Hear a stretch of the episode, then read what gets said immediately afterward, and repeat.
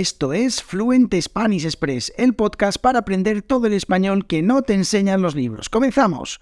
Muy buenos días, bienvenidos, bienvenidas a Fluent Spanish Express Podcast todos los días de lunes a viernes, contenidos con consejos, con recursos y recomendaciones, como siempre digo, para llevar vuestro español al siguiente nivel. Hoy es lunes 15 de mayo de 2023, episodio número 371 de Fluent Spanish Express Podcast y en el episodio de hoy vamos a ver el significado de una expresión que ahora os cuento. Pero antes de eso, como siempre, me presento, mi nombre es Diego Villanueva, profesor de español y creador de esto que estáis escuchando de Fluent Spanish Express.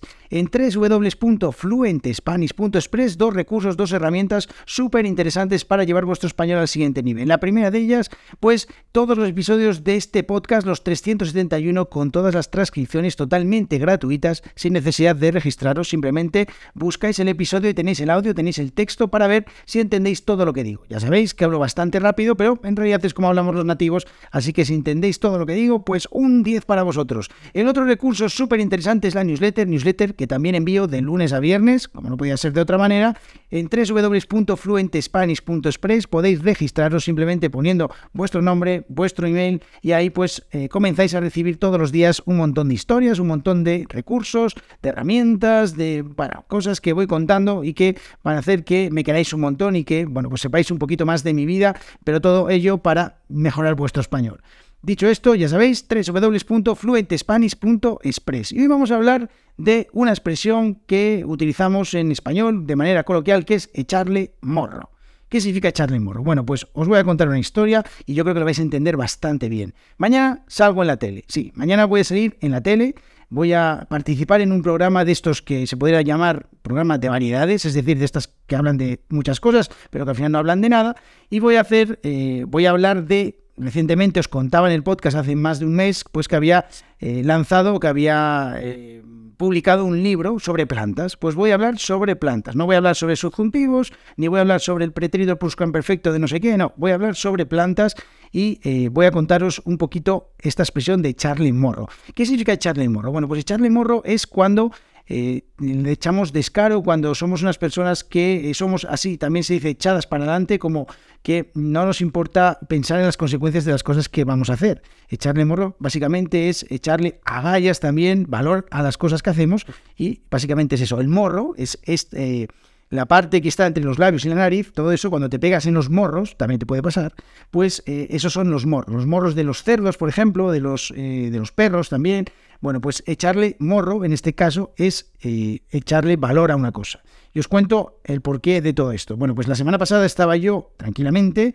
eh, recibí una llamada de un programa de televisión, de la televisión local de mi región, en el que, bueno, pues me preguntaban o me invitaban a participar en el programa en directo, o eh, de manera que pues podíamos hablar un poquito sobre las plantas sobre las que hablamos en el libro, sobre las plantas suculentas y además también hablar, por supuesto, del libro que habíamos publicado. Yo obviamente que sin pensar demasiado dije que sí, eh, básicamente digo sin pensar demasiado porque en estos momentos no tenemos plantas, prácticamente tenemos muy poquitas plantas, vivimos en un apartamento en el que apenas podemos cultivarlas, con lo cual pues no tenemos la colección de plantas que teníamos antiguamente y además otro factor interesante es que mi mujer, digamos la parte más, no, la parte más no, la parte eh, que sabe sobre las plantas, más sobre las plantas, pues, eh, o que más experiencia tiene, pues no quiere salir en la televisión, Así que me toca a mí pues dar la cara y echarle morro. Y digo que echarle morro porque además tiene otro componente interesante y es que el programa es en directo, en riguroso directo, con lo cual, pues al final, eh, si me equivoco, si meto la pata, si meto la gamba, si pues me embarro, pues al final lo que va a pasar es que mm, pues no voy a poner, no, no sé si seré capaz de salir al paso de determinadas cosas o de determinadas situaciones. El caso es que yo le echo actitud, le voy a echar morro y voy a ser, eh, como se suele decir, una persona echada para adelante, es decir, que hace las cosas pues digamos con determinación, aunque pueda tener mis propias dudas, pero en este caso voy a echarle morro.